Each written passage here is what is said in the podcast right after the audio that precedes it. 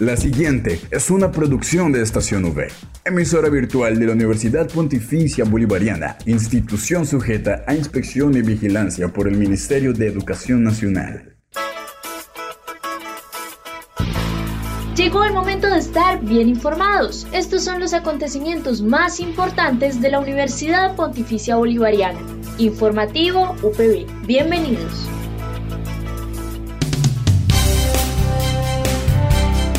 Un saludo cordial para toda la comunidad de la Universidad Pontificia Bolivariana y a quienes nos escuchan a través de la señal de Radio Católica Metropolitana 1450 AM, viernes 22 de octubre, como siempre dando inicio con todo el dinamismo y compartiendo con ustedes este espacio que es dedicado a toda la información sobre los hechos más relevantes de nuestra seccional. Recuerden quien les habla y les acompaña, Dayana Benavides. Así damos inicio al informativo UPB.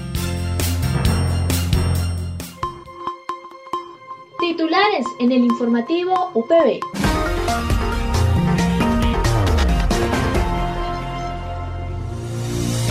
Docente consejero, la nueva figura de acompañamiento estudiantil en la UPB. Termina la semana con Vive UPB. Y para finalizar el informativo, los dejamos con Culturales UPB. Esta es la noticia del día en la UPB.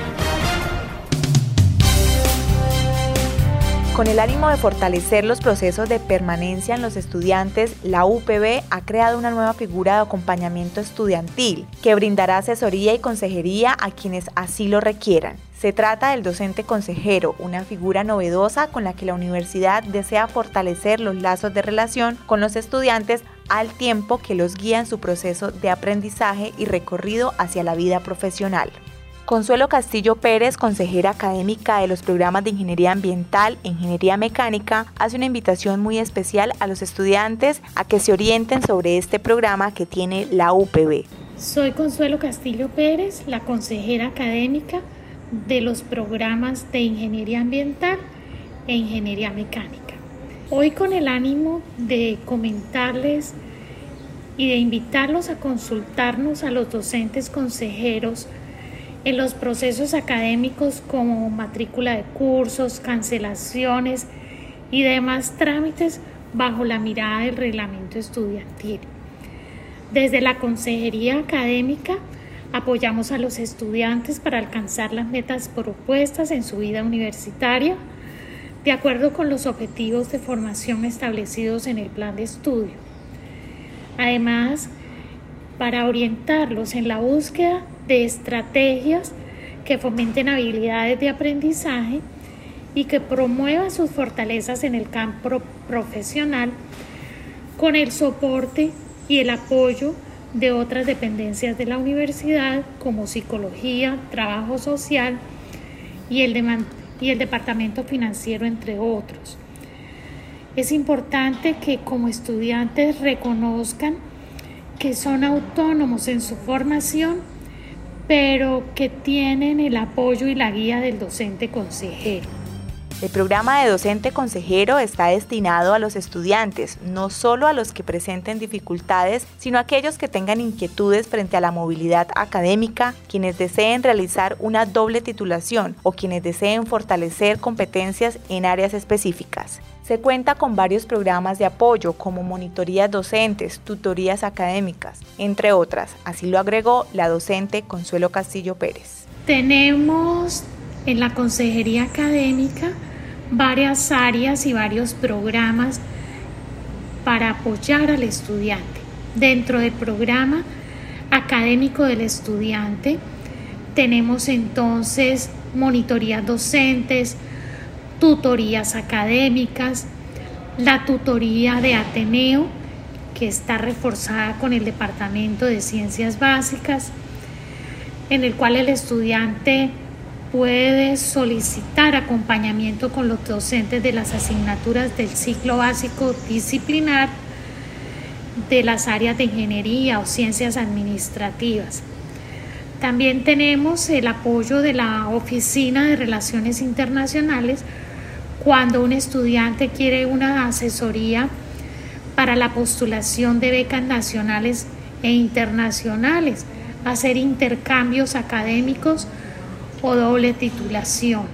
A estas alturas del semestre, desde la Consejería Académica, quiero invitar a los estudiantes de Ingeniería Ambiental y de Ingeniería Mecánica especialmente para la revisión del cumplimiento del plan de formación, en otras palabras, su plan de estudio, para que ustedes tengan en cuenta entonces cuál, cuántos semestres eh, ha cubierto, cuáles son los créditos, para que tengan claridad en el registro de los créditos del plan de estudio, cuántas y cuáles son las asignaturas electivas cursadas y aprobadas en términos de créditos, cuántos cursos optativos ha visto y ha aprobado, revisar los niveles del segundo idioma, es decir, los niveles de inglés que ha cursado y las horas extracurriculares, tanto de deportes como en horas libres, ya sea a través de las horas eh, o del número de créditos.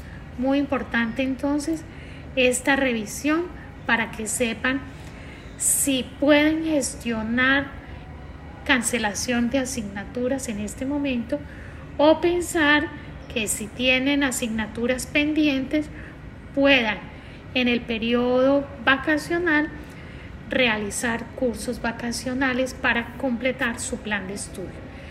De manera pues que los esperamos para que una vez identificado el cumplimiento de su formación, acudan al docente consejero para el apoyo y atención en este tema.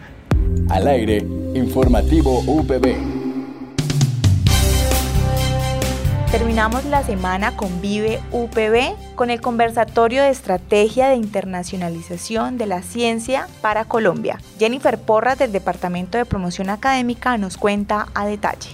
Y hoy viernes, en esta semana de Vive UPB, cerramos con una charla muy especial sobre estrategia de internacionalización de la ciencia, tecnología e innovación para Colombia, con una invitada especial desde MinCiencias, la doctora Susan Margarita Benavides Trujillo, estará con nosotros acompañándome, ella como experta en todo el tema de liderazgo e internacionalización desde el ministerio nos estará contando sobre esos procesos de innovación y desarrollo que se están desarrollando en el país. Informativo UPB al aire. Prográmate con la agenda cultural para este fin de semana. En el informativo UPB, Culturales V.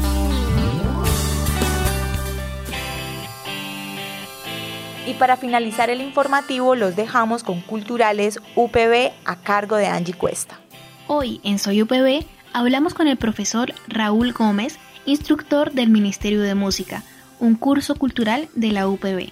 Profe Raúl, la música es una de las expresiones culturales que produce un sentimiento similar al oyente, sea virtual o presencial, sin embargo, como artista, ¿cómo le ha afectado al Ministerio de Música tener que dejar de lado la música en vivo para pasar a presentaciones pregrabadas? Pues el, hecho de no hacer las cosas en vivo quita la, emoción, la adrenalina de estar uno en, el evento, de estar pendiente del sonido, de muchísimas otras cosas que, que no preocupan en la, en la virtualidad, porque cuando se pasamos a la virtualidad, pues todo se hace pregrabado, entonces mandan la voz y aquí la arreglamos, la cuadramos con autotune, cuadramos imagen y todo. Entonces, pues pierde la, pienso que se pierde un poco de autenticidad porque las cosas quedan retocadas.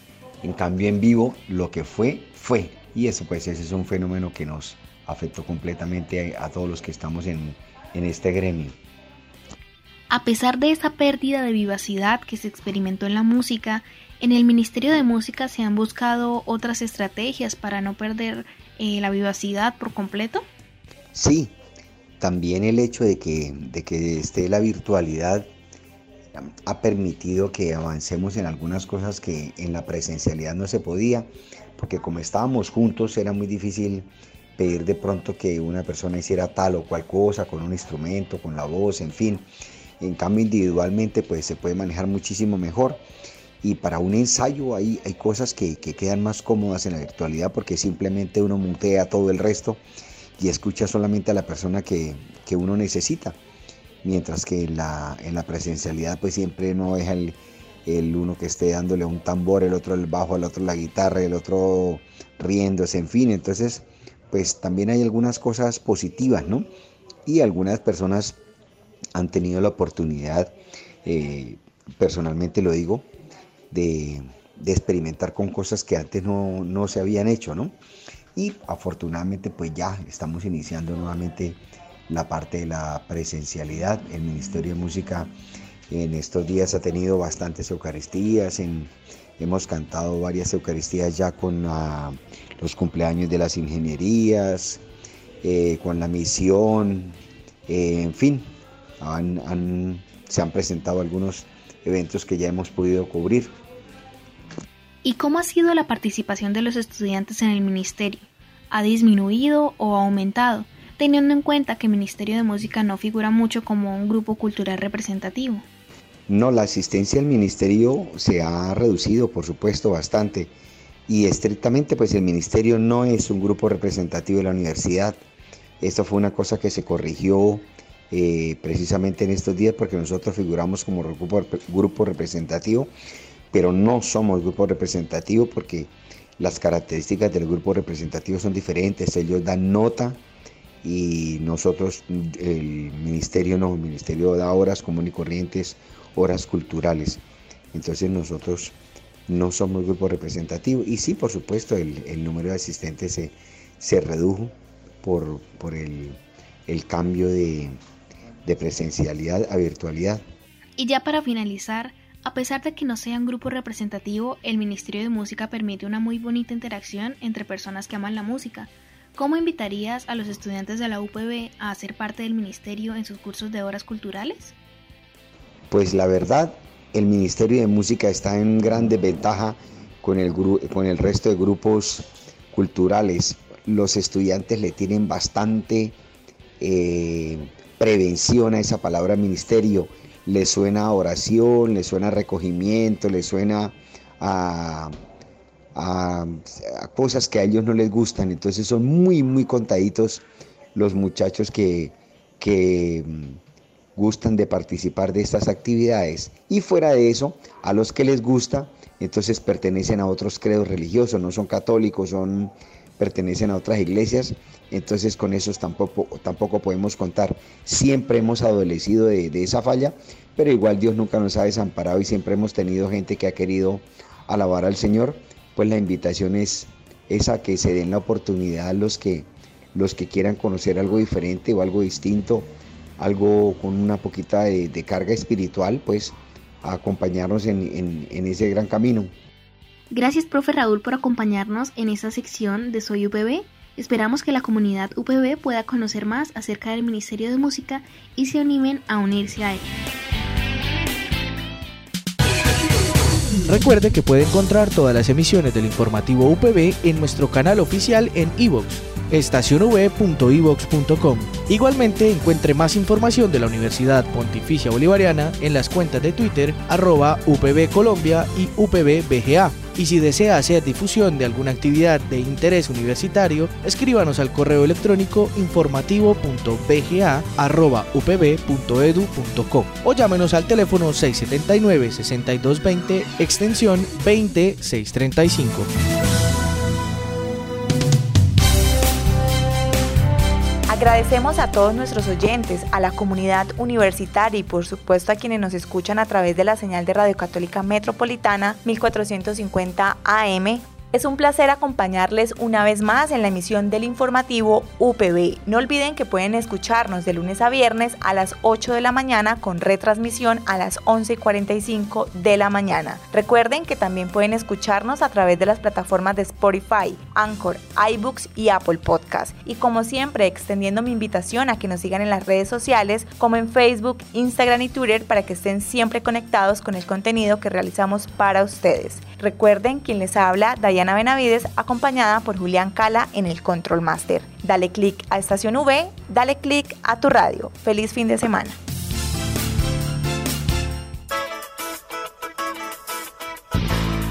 Estas fueron las noticias más importantes en el informativo UPB. Escúchanos de lunes a viernes a las 8 de la mañana con retransmisión a las 11.45 de la mañana. Solo en Estación UE Informativo UPB. Dale clic a tu radio.